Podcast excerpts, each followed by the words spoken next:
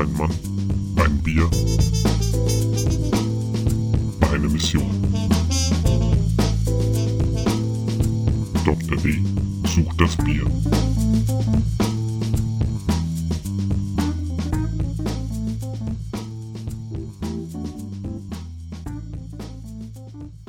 Hallo und herzlich willkommen zum aktuellen Bierstudio mit eurem Gastgeber Philipp Daimer. Profis werden es jetzt wieder hören. Nein, ich bin noch nicht umgezogen. Ich sitze immer noch bei mir im Wohnzimmer. Das liegt unter anderem daran, dass mir nicht nur die Grafikkarte verreckt ist, sondern auch leider mein Monitor kaputt gegangen ist. Ja, ist ein bisschen schade gewesen, denn ich hatte diesen Monitor schon sehr, sehr lange. Also der hatte gut und gerne seine acht Jahre auf dem Buckel. Ähm, Leider ist aber irgendwie während dem Umzug der Fuß abgebrochen und das ist auch nicht mehr zu reparieren. Leider hat er dann auch einen Kratzer in der, Dis in der Displayfolie gehabt.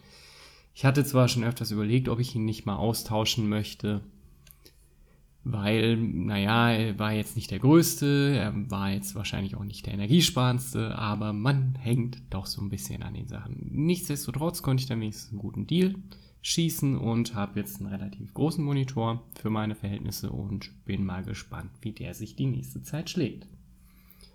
Gut, was ist jetzt die letzten Wochen passiert? Ähm, einerseits, ganz große Geschichte, war das vierte Craft Beer Festival in Düsseldorf. Das war am letzten Wochenende. Und irgendwie war alles am letzten Wochenende. Die Highland Games, das Sunstorm Festival, also ja, ziemlich viel los. Zum Craft Beer Festival kann ich jetzt auch leider gar nicht viel sagen, weil ich nicht da war. Ähm, ich habe mir aber mal das Line-Up angesehen, was an Brauereien da sein sollten. Und ich muss ganz ehrlich gestehen, fand ich interessant, weil ich kannte viele nicht. Ich kannte nur ein, zwei. Ganz besonders interessant fand ich dabei ähm, eine Brauerei aus Bonn, die sich Bierserker nennt. Mal schauen, vielleicht finde ich mal was davon. Auf jeden Fall fand ich den Namen schon sehr, sehr cool. Ja, wie gesagt, bei dem Craft Beer Festival war ich nicht. Dafür war ich auf den Highland Games. Das ist in Angelbachtal, wo der Austragungsort der europäischen Highland Games ist. Ist meiner Meinung nach immer eine Reise wert. Wobei ich ganz klar sagen muss, ich war jetzt samstags und sonntags schon äh, an, in verschiedenen Jahren.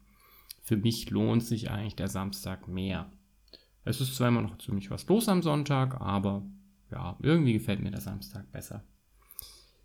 Ja, was natürlich bei den Highland Games nicht fehlen darf, sind ein paar ordentliche Whisky-Verkäufer und es gibt eben auch immer ein sehr gutes Whisky-Zelt. Ähm, den Anbieter, denke ich, werde ich in die Shownotes schreiben, da habe ich den Namen jetzt nicht im Kopf. Ähm, aber was ich dort probieren konnte, war ein Smokehead High Voltage, der mir im Vergleich zu einem Lafroig äh, Quarter Cask empfohlen wurde. Und muss sagen, war eine sehr gute Empfehlung. Er ist schön rauchig gewesen, was ich sehr, sehr mag. Ähm, er war Fassstärke, trotzdem sehr, sehr smooth und ging aber im Mund auch noch sehr gut auf. Also insgesamt eine sehr schöne Sache. Gut, bloß natürlich mehr als einer davon geht nicht, ähm, weil dann ist erstmal komplett die Zunge zugeteert. Nichtsdestotrotz ein sehr guter Whisky von mir, also eine definitive Empfehlung, wenn man halt eben ähm, rauchigen mag. Dazu gab es noch ein Pilz von der Heidelberg, Heidelberger Brauerei, die auch ein sehr ordentliches Pilz machen. Also war insgesamt ein runder Tag. Ich war da mit einem Kumpel, dem Julian, den ihr ja auch schon im Podcast gehört habt. Also war ein sehr schöner Tag. Eine andere Sache, die mir jetzt gerade noch aufgefallen ist, ähm, der Tagesspiegel hat einen sehr schönen Artikel über die Berliner Bergbrauerei. Ähm, unter anderem wird eben dort auch die Braumeisterin vor, vorgestellt, die eben wie ich vom Hintergrund her auch Biologin ist. Das finde ich insofern ganz sympathisch. Und die arbeiten eben auch noch mit Labor, was zum Beispiel ihre Hefekulturen angeht. Fand ich ganz witzig. Sie meinte, ja, sie ist Biologin, sie hat da schon extrem lange Erfahrung, äh, so äh, Mikroorganismen durchs äh, Mikroskop zu beobachten. Ähm, ich hatte ja auch vor kurzem erwähnt, dass ich ähm, die Berliner Berggose probieren konnte was meiner Meinung nach immer sehr, noch ein sehr, sehr spektakuläres Bier ist. Also, wenn ihr euch für Berliner Berg interessiert, könnt ihr da mal reingucken. Auch diesen Artikel werde ich verlinken. Gut, dann kommen wir zu, ja, mal zu etwas dekadenterem. weil äh, auf der Webseite namens Noise mit Doppel-Z, und ich muss auch ganz ehrlich zugeben, die kannte ich vorher noch nicht, gab es einen kleinen Artikel über Duschbiere. Denn anscheinend gibt es eine Bloggerin, die grundsätzlich Biere unter der Dusche vertestet. Geschmacksphysiologisch macht es schon Sinn, weil es ist eine warme, feuchte Atmosphäre. Das ist natürlich für flüchtige Stoffe schon ganz gut. Also man kann dadurch auch schon ein bisschen mehr wahrnehmen. Wenn es jetzt so um die Dekadenz des Ganzen geht, also ich persönlich finde es ein bisschen ungemütlich. Muss ganz ehrlich gestehen, ich habe noch nie ein Bier unter der Dusche getrunken. Allerdings habe ich eine andere Variante davon und zwar ist das ein Badewannenbier. Das ist für mich der absolute Gipfel des Wohlfühlens und Dekadenz. Ein schönes kaltes Bier in der Badewanne, also da geht wenig drüber. Finde ich, finde ich sehr, sehr schön. Aber unter der Dusche geht natürlich auch. Ja, was mir in der letzten Zeit auch mehr auffällt, ähm, ist, es gibt wieder mehr Artikel über die Craft Beer Szene an sich. Ähm, einerseits Quo Vadis, also wo geht's hin? Was ist so in der Zukunft äh, vielleicht da? Da gibt es zum Beispiel halt auch neue Hopfen, da geht es zum Beispiel um neue Hopfenanbaugebiete. Im Moment versucht man gerade den Hopfen in Florida ansässig, zu machen. Ähm, andererseits gibt es aber auch viele Artikel, wobei viele übertreibe ich jetzt, ich kann es nur so anekdotisch wiedergeben. Ich müsste mir da tatsächlich mal eine genauere Auswertungsroutine machen, zum Beispiel mit einer RSS-Feed, die eben auch sagen, okay, ähm, hat das Ganze schon an Schwung verloren? Geht da noch was? Wie ist es? Ähm, an dem Punkt war ich auch schon. Es ist ja so, der erste Artikel im Blog, den ich geschrieben habe, ging ja auch darum, ist es vielleicht schon vorbei, die Revolution? Kommt da noch was? Ähm, meiner Meinung nach pöttert es gerade so vor sich hin. Also es ist auf jeden Fall noch am Leben. Wir kommen natürlich vielleicht jetzt auch gerade schon so in den Bereich, wo es vielleicht weniger Neugründung geben wird, sondern mehr Konsolidierung, beziehungsweise wo man auch ganz klar sagen muss, vielleicht kommt es jetzt auch zu einem Brauereisterben, weil sich viele kleine einfach nicht halten können. Denn die Konkurrenz ist sehr, sehr groß. Ähm, dazu kommt ja auch, dass manche sich wirklich überlegen müssen, wie geht's denn dann weiter. Es gab jetzt vor kurzem einen kleinen, ich will es jetzt nicht aufschreien nennen, aber halt eben, es wurde ein bisschen gemeckert, unter anderem auch in Berlin, ähm, dass ja Beavertown ähm, quasi ein Deal mit Heineken eingegangen ist. Äh, eine Finanzierung, Heineken steigt mit 49 Prozent ein. Das heißt, ähm, äh, der gute Herr plant, der eben der, ich sag mal, der Chef der Brauerei ist, hält natürlich dann noch die Mehrheit. Ähm, ja, und da, da, wurde jetzt sehr viel gestänkert. Und ich muss ganz ehrlich sagen, ich finde es ein bisschen scheinheilig, weil es möchte jeder erfolgreich sein in dem, was er tut. Wenn er für sich beschlossen hat, dass es der beste Weg ist, die Brauerei am Leben zu erhalten, und er scheint sich da relativ viel Gedanken gemacht zu haben, es gibt auch ein paar Artikel dazu, ähm, dann soll er das so tun. Er wird natürlich ganz klar aufpassen müssen, dass das Bier so bleibt, wie er es haben möchte, denn er hat jetzt einfach einen sehr großen, finanziell einflussreichen Mitinvestor. Aber wie gesagt, wenn das das ist, was ihm erlaubt, weiter gutes Bier zu machen, dann ist er vielleicht halt kein Craft-Bier-Ding mehr. Und da muss ich aber auch sagen, das ist was, was ich auch gesagt habe ganz am Anfang. Mir geht es hier nicht nur um Craft Beer, es geht mir auch um solide gemachtes Bier. Und wenn er das weiter solide machen kann, dann ist das für mich in Ordnung. Also, wie gesagt, soll er machen, wenn er meint, es funzt. Und letztendlich wird man sehen, wie es wird. So, zu guter Letzt gibt es da noch lokale Neuigkeiten. Ähm, ist auch schon ein bisschen her, aber ist gerade für die Gegend her sehr interessant. Ähm, die Brauerei Monninger in Karlsruhe hat einen neuen Besitzer, und zwar die F äh, Familie Scheidweiler. Die sind jetzt schon keine kleineren mehr, denn die haben auch schon verschiedene andere Brauereien aufgekauft, wie zum Beispiel halt eben die Franz in Pforzheim und Palmbräu in Epping. Sehe ich jetzt auch nicht als so kritisch. Ähm, die Familie Scheidweiler ist zum Beispiel gerade bei Palmbräu schon länger mit dabei weil Palmbräu ja auch schon mal kurz vorm Rande des Ruins stand. Also da zu dieser Brauerei gibt es in der kommenden Sendung auch mal ein bisschen mehr. Ähm, wie gesagt, die sind schon länger mit dabei. Dem Bier hat es nicht geschadet. Im Gegenteil, ich finde, dass Palmbräu im Moment sehr am Puls der Zeit ist und auch wirklich sehr, sehr gute Biere machen und sich auch mehr trauen. Insofern sage ich mal so, bei Monninger kann das eigentlich nur gut tun, weil Monninger jetzt nicht so den, ja, ich sag jetzt mal, ähm, ich mag die Biere nicht so gerne. Insofern kann der ganzen Geschichte vielleicht nur gut tun. Wir werden es sehen. So, und dann kommen wir auch schon zum Bier, das ich heute vorstellen möchte. Das ist ein Stil, mit dem ich persönlich nicht ganz so viel anfangen kann. Und zwar geht es heute um Barley Wines. Barley Wines sind Ales, die normalerweise eine recht hohe Stammwürze haben. Wir reden hier von 15 bis 25 Grad Plato und auch relativ viel Alkohol haben, so 9 bis 14 Prozent. Entgegen des Namens ist ein Barley Wine natürlich kein Wein. Denn Wein muss aus Trauben hergestellt sein und da wir auch hier beim Barley Wine mit Malz arbeiten, ist es natürlich letzten Endes ein Bier. Ähm, zum Teil wird er aber in Weinfässern gelagert, natürlich um gewisse Weincharakteristiken anzunehmen. Es gibt eine amerikanische und eine britische Interpretation des Stils. Die amerikanische ist angeblich bitterer, wird also stärker gehopft, während die britische Variante wesentlich süßer immer sein soll. Es gibt angeblich Barley Wines mit bis zu 90 Ibu. Das muss ich ganz ehrlich sagen, kann ich bisher nicht nachvollziehen.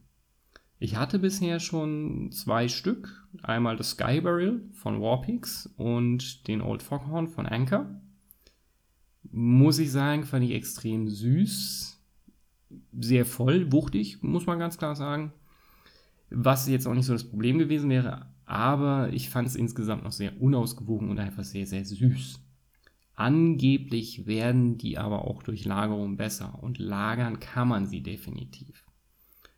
Ähm, kleiner Funfact noch: ähm, In den USA darf man Barley Wine nicht aufs Etikett schreiben, dort muss man sie Barley Wine Style Ales nennen. Das ist irgendeine rechtliche Geschichte. Warum ist es überhaupt aufgekommen. Mein, letztendlich hätte man es auch Starkbier nennen können. Ähm, der Barley Wine an sich hat sich quasi äh, historisch gesehen aus einem Krieg entwickelt. Und zwar ist das Ganze so das erste Mal Mitte 18. bis 19. Jahrhunderts aufgekommen, wo es aufgrund der Kriegssituation zu einer Weinverknappung in England kam. Und man wollte natürlich jetzt nicht komplett auf Wein verzichten, deswegen hat man versucht, quasi eine Art Ersatzwein zu brauen. Beziehungsweise dem Ganzen halt so ein bisschen Weincharakteristiken zu geben. Gut, welchen haben wir heute am Start? Ähm, ich habe heute nochmal den Old Foghorn mit dabei von Anchor. Äh, das ist äh, Anchor Brewing in San Francisco. Das ist eine Brauerei, die würde ich ganz gerne in einer weiteren Sendung mal vorstellen. Die ich, finde ich nämlich sehr interessant, da sie auch eine sehr interessante Brauweise haben. Ähm, also da werde ich definitiv nochmal genau darauf eingehen und das werden wir aber auch dann mit, dem, mit der Standard ähm, Sorte machen, die sie haben. Das mache ich heute nicht mit dem Old Foghorn, weil den finde ich nicht repräsentativ für das, was sie können. Wie gesagt, ist ein Barley Wine Style Ale. Schlägt mit 9,4% Alkohol zu Buche. Und ja, ist eine vom Malz her eine Mischung aus True Row Pale Malt und Karamellmalz. Gehopft ist es zweimal. Einmal während Würze kochen und einmal während, also einmal kalt gehopft, Hopfen gestopft und zwar jeweils mit Cascade. Cascade bringt wie immer Litchis mit, blumig, Erdbeere, Grapefruit, Zitrus, Brombeere, also ein recht fruchtiger Hopfen. Ist ja auch so also beliebter Player im Bereich ähm, Craft Beer. Und ja, dann würde ich mal sagen, legen wir los. Machen wir das Ganze mal auf.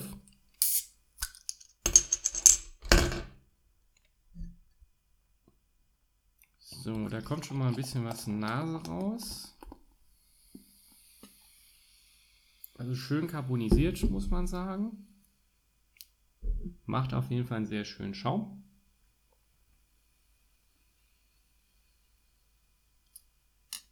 So. Ist ein sehr, sehr dunkles Bier. EBC-technisch würde ich nochmal reinschreiben, ist aber auf jeden Fall wesentlich dunkler. Ist so im braun-rot-Bereich. Der Schaum ist relativ schön stabil. Also gefällt mir eigentlich von der Krone her. So, dann kommen wir zum Geruch. Wie gesagt, immer wieder einordnen. Puh, das ist relativ viel Malz, ein bisschen Zitrus, vielleicht Litchi von der Nase her. Aber gut, da bin ich jetzt natürlich auch geprimed. Ähm, relativ wuchtig. Ähm, ich kenne ihn ja eigentlich schon, also es heißt jetzt nichts so wirklich Gutes. Leider habe ich jetzt das Thermometer liegen lassen. Es ist aber nicht wirklich so kalt. Und ähm, naja, gut, aber wenn Biersommeliere das auf 20 Grad machen müssen, dann kann ich das auch. Die Trinktemperatur werde ich dann gleich noch nachliefern in den Show Notes. Insofern dann Cheerio.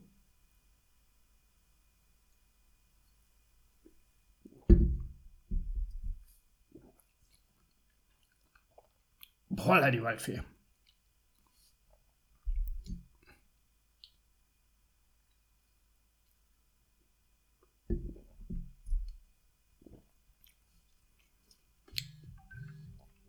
Äh, sehr viel Wein, äh, nicht Wein, äh, sehr viel Malz, ein bisschen Frucht, ein bisschen Säure, beerig würde ich jetzt mal sagen.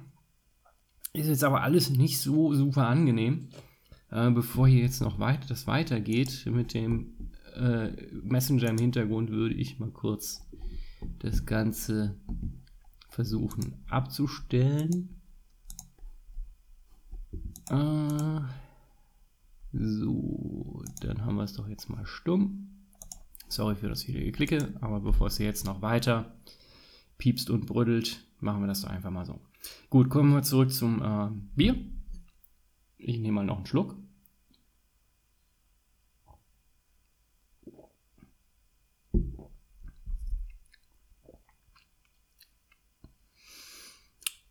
Könnte sein, dass der mit Lagerung besser wird und vielleicht noch so ein bisschen die Spitze rausnimmt.